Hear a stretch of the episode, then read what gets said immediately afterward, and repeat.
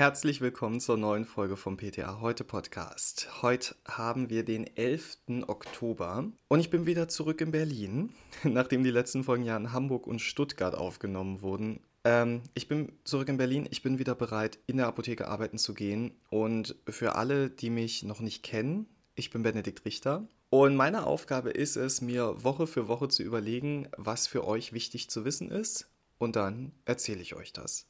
Und in dieser Woche, da habe ich mir so Folgendes überlegt. PTA Heute Club und PTA des Jahres. Was gibt's Neues bei PTA Heute? Schwangerschaft und Reizhusten darf Silomat empfohlen werden.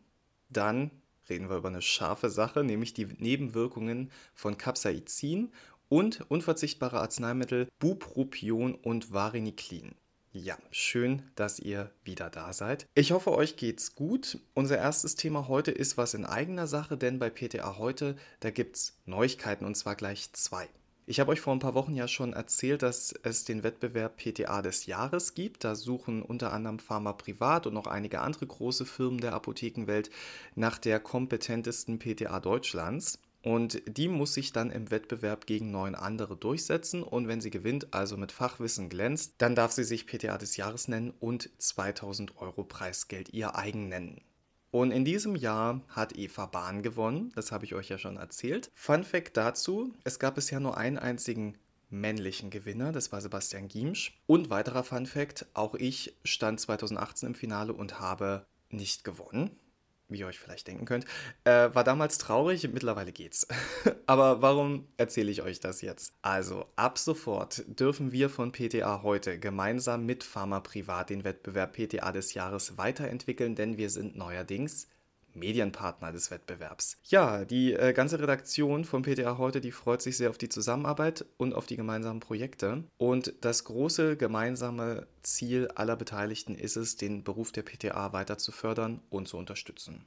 Das ist jetzt aber noch nicht alles, was bei PTA heute neu ist, denn das PTA heute Abonnement gibt es nicht mehr. Moment, nicht in Panik geraten? Das Abonnement wird umbenannt und heißt jetzt PTA heute Club. Durch die Mitgliedschaft im Club entstehen keine zusätzlichen Kosten, auch die Kündigungsfristen bleiben davon unberührt. Das heißt, ihr alle, die ihr ein Abo der PTA heute habt, ihr dürft euch jetzt Clubmitglieder nennen. Und es gibt nicht nur einen neuen Namen, sondern es gibt auch ein paar Neuerungen für euch. Viele von euch haben ja die PTA heute auch mal ganz gern digital gelesen und wollten jederzeit auf verschiedene alte, zurückliegende Artikel zurückgreifen können. Und dafür brauchte man ja sonst die Jahres-CD. Die hatte dann alle alten PTA heute Ausgaben des Vorjahres. Und die gab es aber immer erst am Jahresende. Und man brauchte eben diese CD, um etwas nachschauen zu können und konnte jetzt auch nicht einfach von unterwegs aus darauf zugreifen. Und das ist jetzt vorbei. Denn die CD, die war uns zu oldschool. Ihr müsst jetzt also nicht mehr bis Jahresende warten, wenn ihr Zugriff auf bestimmte Artikel haben möchtet. Ihr findet jetzt auf ptaheute.de einen Reiter, der heißt Meine PTA heute. Und genau dort findet ihr alle Ausgaben des Jahres 2021 und nach und nach werden dort auch ältere Jahrgänge verfügbar. Wer also ein PTA heute Abonnement hat und somit Clubmitglied ist, der kann sich ganz einfach einloggen. Dafür braucht ihr eine einmalige Registrierung auf ptaheute.de. Nach der Registrierung, da könnt ihr dann euer Konto mit der Clubmitglieds- oder Abonnummer verknüpfen und sofort auf die Heftbeiträge online zugreifen. Ja, wenn ihr bisher noch ohne Abo seid, ähm, Weihnachten steht vor der Tür, ne? Wünscht euch das doch mal. Und unter dem Reiter könnt ihr jetzt auch zwischen den verschiedenen Clubmitgliedschaften wählen. Noch ein Fun Fact: Wenn ihr Mitglied bei der ADEXA seid, dann bekommt ihr sogar ein bisschen Rabatt auf die Clubmitgliedschaft. Wenn ihr beim BVPTA Mitglied seid, dann könnt ihr eure Mitgliedschaft aufstocken. Das wird dann auch etwas günstiger im Vergleich zum Abo allein. Und wenn ihr SchülerInnen seid in der Ausbildung zur PTA, dann wird es richtig toll für euch, weil dann bekommt ihr die PTA heute Mitgliedschaft sogar gratis. Ja, mit der Mitgliedschaft bekommt ihr also die Printausgabe der PTA heute, ihr bekommt Zugang zum Archiv der PTA heute und ihr habt außerdem die Möglichkeit, regelmäßig coole Fortbildungen und Produktschulungen zu machen. Und zum Thema Produktschulung fällt mir gleich unser nächstes Thema ein. Wir reden heute mal ganz ungewöhnlich über ein bestimmtes OTC-Produkt. Das machen wir eigentlich nie. Aber im Fall von Silomat finde ich das durchaus angebracht, denn was sind so eure ersten Gedanken zu Silomat? Klar, Reizhusten, rezeptfreier Hustenstiller Achtung bei den Kapseln wegen des eventuellen Missbrauchpotenzials und natürlich dann auch noch die Testkäufer, die vor zwei Jahren unterwegs waren mit dem Thema Silomat. Also Silomat begleitet uns quasi in jeder Erkältungsperiode. Die aufmerksame PTA, die mir jetzt zuhört, die wird jetzt sagen, äh, Benedikt, von welchem Silomat redest du denn jetzt eigentlich genau? Ja, exakt. Denn außer dem Packungsdesign gibt es da nämlich wenig Gemeinsamkeiten. Zum einen gibt es mega viele unterschiedliche Darreichungsformen. Es gibt Lutschpastillen mit Honig und Zitronengeschmack, es gibt Hartkapseln, es gibt Saft, es gibt Tropfen. Und dann gibt es noch verschiedene Wirkstoffe, die zum Einsatz kommen. Dextrometophan und Pentoxyverin. Bei den Hartkapseln und Lutschpastillen ist es das DMP, das Dextrometophan. Beim Saft und Tropfen ist dann Pentoxyverin enthalten. Und um die Verwirrung jetzt komplett zu machen, vermarktet Sanofi außerdem einen pflanzlichen Silomatsaft mit Eibisch und Honig. Ja, jetzt habe ich eine krasse Geschichte für euch. Habt ihr schon mal von KIRS gehört? C-I-R-S. Das ist die Abkürzung für Critical Incident Reporting System, also eine Datenbank für kritische Ereignisse. Und da können unter anderem Apotheken anonym über Medikationsfehler, also Fehler bei Verordnung, Zubereitung, Abgabe oder Verabreichung von Arzneimitteln berichten. Und das Ziel ist nicht, jemanden jetzt an den Pranger zu stellen, sondern es sollen andere von den Fehlern lernen können, sodass diese möglichst nicht nochmal passieren. Dabei werden dann Wege gesucht, Lösungsstrategien diskutiert, damit dieses Ereignis künftig nicht mehr auftritt. So, jetzt kommen wir zu der Geschichte. Denn gemäß der KIRS-Datenbank legte eine Schwangere in der Apotheke ein Silomat-Rezept vor. Verordnet war der Silomat mit Pentoxyverin, also Saft oder Tropfen. Jetzt kommt's. Pentoxyverin ist in der Schwangerschaft kontraindiziert. Also hier lag eine Verwechslung vor scheinbar, denn dextrometophanhaltige Hustenstiller sind in der Schwangerschaft erlaubt. Gemäß Fachinformation sind jetzt bei versehentlicher Einnahme in der Schwangerschaft keine schädigenden Einflüsse auf das Ungeborene zu erwarten, aber trotzdem sollte die Behandlung sofort abgebrochen werden. Bei Embryotox liegt zu Pentoxyverin übrigens kein Eintrag vor. Anders verhält sich es aber mit dem Dextrometophan. Dextrometophan, da ist man sich einig, kann in allen Phasen der Schwangerschaft als Antitussivum eingesetzt werden. Es hat aber ein geringes, aber dennoch vorhandenes Suchtpotenzial und sollte deswegen nur wenige Tage angewendet werden, sagt Embryotox. Für das erste Schwangerschaftsdrittel liegen laut Embryotox kleine Studien vor, die insgesamt 600 Anwendungen in der Schwangerschaft dokumentieren, ohne Hinweise auf fruchtschädigende Wirkung. Für das zweite Schwangerschaftsdrittel gibt es weniger Erfahrung, doch auch hier sagt Embryotox, es gibt keine Hinweise, dass Dextrometophan fetotoxisch wirke. Ja, laut Sanofi und der Fachinformation sollte DMP nur nach strenger Nutzen-Risikoabschätzung durch den behandelnden Arzt und nur in Ausnahmefällen angewendet werden. Das ist ganz klar. Und tja, jetzt schulde ich euch noch das Ende der Story mit der Schwangeren.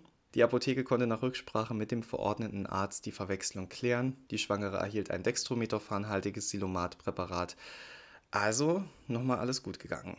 Aber man lernt daraus natürlich, wie wichtig die Aufgabe der Apotheke ist, die letzte Kontrollinstanz für ärztliche Verordnungen zu sein. Sanofi hat ja aber nicht nur Silomat im Angebot, sondern auch eine Wärmecreme, Finalgon. Übrigens ist diese Folge weder von Sanofi bezahlt und sie soll jetzt auch Sanofi nicht shamen. Das ist gerade alles reiner Zufall. Sanofi, wir mögen eure Produkte, aber wir sind gute PTA. Wir müssen natürlich gut dazu beraten und deshalb natürlich auch über Nebenwirkungen reden. Also, Finalgon kennt ihr.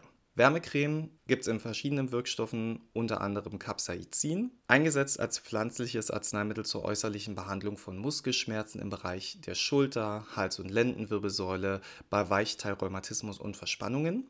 Kennt ihr aber auch Cutenza mit Q. Das ist höher dosiert und verschreibungspflichtig und kommt von der Firma Grünenthal. Ich sorge hier mal für Diversität bei den Pharmafirmen. Cutenza wird zur Behandlung von peripheren neuropathischen Schmerzen bei Erwachsenen angewendet, sagt die Fachinformation. Und zur Anwendung von Capsaicin muss ich euch, glaube ich, nicht viel sagen.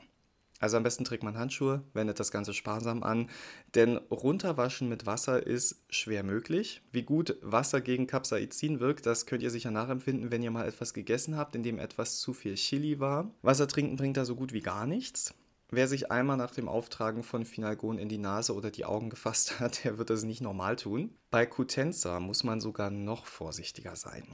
Ich zitiere euch da die Fachinformation. Die Behandlung mit Cutenza soll in einem gut belüfteten Raum durchgeführt, bei der Handhabung Nitrilhandschuhe getragen werden und beim Anbringen und Entfernen des Pflasters empfiehlt Grünenthal das Tragen eines Mundschutzes und einer Schutzbrille. Ja, warum? Beim Kontakt mit Capsaicin seien vorübergehende Erytheme und Brennen, wobei die Schleimhäute besonders empfindlich sind, Augenschmerzen, Augen- und Rachenirritation und Husten möglich. Und vor allem Cutenza sollte entweder von einem Arzt oder unter dessen Aufsicht von medizinischem Fachpersonal angewendet werden. Zu den häufigen Nebenwirkungen einer Behandlung mit Cutenza gehören Brennen, Hypertonie, Husten, Juckreiz, Übelkeit, Schmerzen in Extremitäten, Papeln, Bläschen oder Ödeme. Sehr häufig kommt es zu Schmerzen oder Erythemen an der Applikationsstelle. Nicht bekannt ist, wie häufig es zu Verbrennung zweiten Grades oder versehentlicher Exposition, einschließlich Augenschmerzen, Augen- und Rachenirritation sowie Husten kommt. Diese Nebenwirkungen werden jedoch ebenfalls aufgeführt. Der Hersteller sagt, die unerwünschten Arzneimittelwirkungen sind vorübergehend, selbstlimitierend und in der Regel von leichter bis mäßiger Intensität. Soweit zur Fachinfo. Die WHO, die sieht das ein bisschen anders und vermutet gemäß Fallbeispielen, dass die Nebenwirkungen schlimmer werden, je öfter man Kontakt mit Capsaicin hat. Da gab es zwei Wissenschaftlerinnen, die Fälle untersucht haben und die kommen zu der Erkenntnis, dass eine wiederholte Capsaicin-Exposition zu schwerer und möglicherweise chronischer Überempfindlichkeit führen kann und dass einige der beschriebenen Reaktionen zum einen schwerwiegender waren, als es im Beipackzettel beschrieben wurde, und zum anderen könnten diese unerwünschten Reaktionen zwar am Anfang noch mild sein, aber bei wiederholter Anwendung können die durchaus schwerwiegender und sogar chronisch werden. Ja, und wer ist jetzt besonders gefährdet, sich wiederholt dem hochdosierten Capsaicin auszusetzen? Genau, Krankenschwestern und andere Gesundheitsberufe, die mehreren PatientInnen Cutenza kleben. Die WHO rät medizinischem Personal, das schon mal auf Capsaicin reagiert hat, keine weiteren Capsaicin-Behandlungen mehr durchzuführen. Und auch für uns in der Apotheke ist diese Erkenntnis eigentlich ganz interessant, denn auch wir sollten auf die Zeichen für Überempfindlichkeitsreaktionen hinweisen, gerade weil zu uns ja durchaus auch Angehörige kommen, die ihre Angehörigen pflegen und vielleicht mit Capsaicin behandeln und dabei eben gar keine Schutzmaßnahmen treffen. Die WHO hat vergangene Woche aber noch was veröffentlicht, denn erstmals wurden zwei Medikamente zur Behandlung von Menschen mit Nikotinsucht auf ihre Liste der unverzichtbaren Arzneimittel gesetzt. Bisher waren dort für Raucher, die von der Sucht loskommen wollten, nur die Nikotinersatzpräparate aufgeführt. Bei diesen zwei neu aufgenommenen Medikamenten, da handelt es sich zum einen um das Zyban mit dem Wirkstoff Bupropion und Champix mit dem Wirkstoff Vareniclin. Und die sind in Deutschland bereits zugelassen und natürlich rezeptpflichtig. Bupropion kennen wir übrigens wahrscheinlich eher aus dem Bereich der Antidepressiva.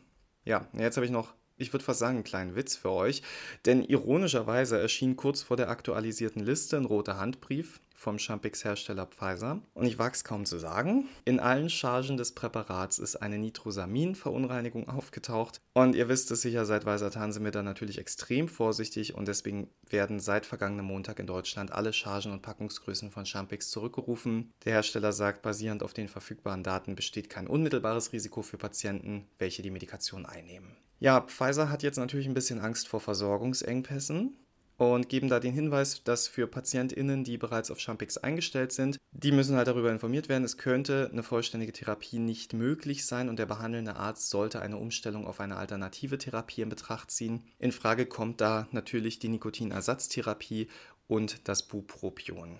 Angehörige von Gesundheitsberufen, die sollten PatientInnen unter Champix-Therapie raten, diese nicht ohne Rücksprache abzubrechen. Jegliche Fragen und Bedenken sollten, wenn nötig, mit dem behandelnden Arzt diskutiert werden. Und zum Abschluss noch zwei Dinge. Erstens die Corona-Tests. Die sind nicht mehr kostenlos. Weder für Geimpfte noch Ungeimpfte, also alle Ungeimpften, die an 3G-Veranstaltungen teilnehmen oder entsprechende Lokale besuchen möchten, müssen das künftig selbst bezahlen, wenn sie sich da testen lassen möchten. Für Geimpfte entfällt ja natürlich die Testpflicht, also alle unsere lieben testenden Apotheken, die freuen sich sicherlich schon auf zahlreiche Diskussionen. Und Punkt 2. Wenn euch der Arbeitsalltag heute zu stressig ist, dann findet euch doch einfach wieder zum PTA heute Yoga ein, denn heute ist es wieder soweit und zwar per Zoom. Alle weiteren Infos und den Einwahllink findet ihr auf ptaheute.de. Ja, da hätten wir es auch schon wieder geschafft. Wir können in die Woche starten. Wir sind auf dem neuesten Stand. Ich freue mich sehr, nach zwei Wochen Urlaub meine KollegInnen wiederzusehen. Obwohl ich die gar nicht so viel sehen werde, weil ich in dieser Woche in der Rezeptur eingeteilt bin. Ähm, da ist man auch so ein bisschen abgeschieden, aber Rezeptur macht mir auch Spaß. Ich freue mich drauf. Mir bleibt jetzt also noch euch eine fantastische oder zumindest durchschnittliche Woche zu wünschen. Wir wollen ja realistisch bleiben. Ich hoffe, niemand ärgert euch in dieser Woche und ich würde mich freuen, wenn ihr nächstes Mal wieder zuhört. Ich werde auf jeden Fall da sein. Bis dahin, gehabt euch wohl.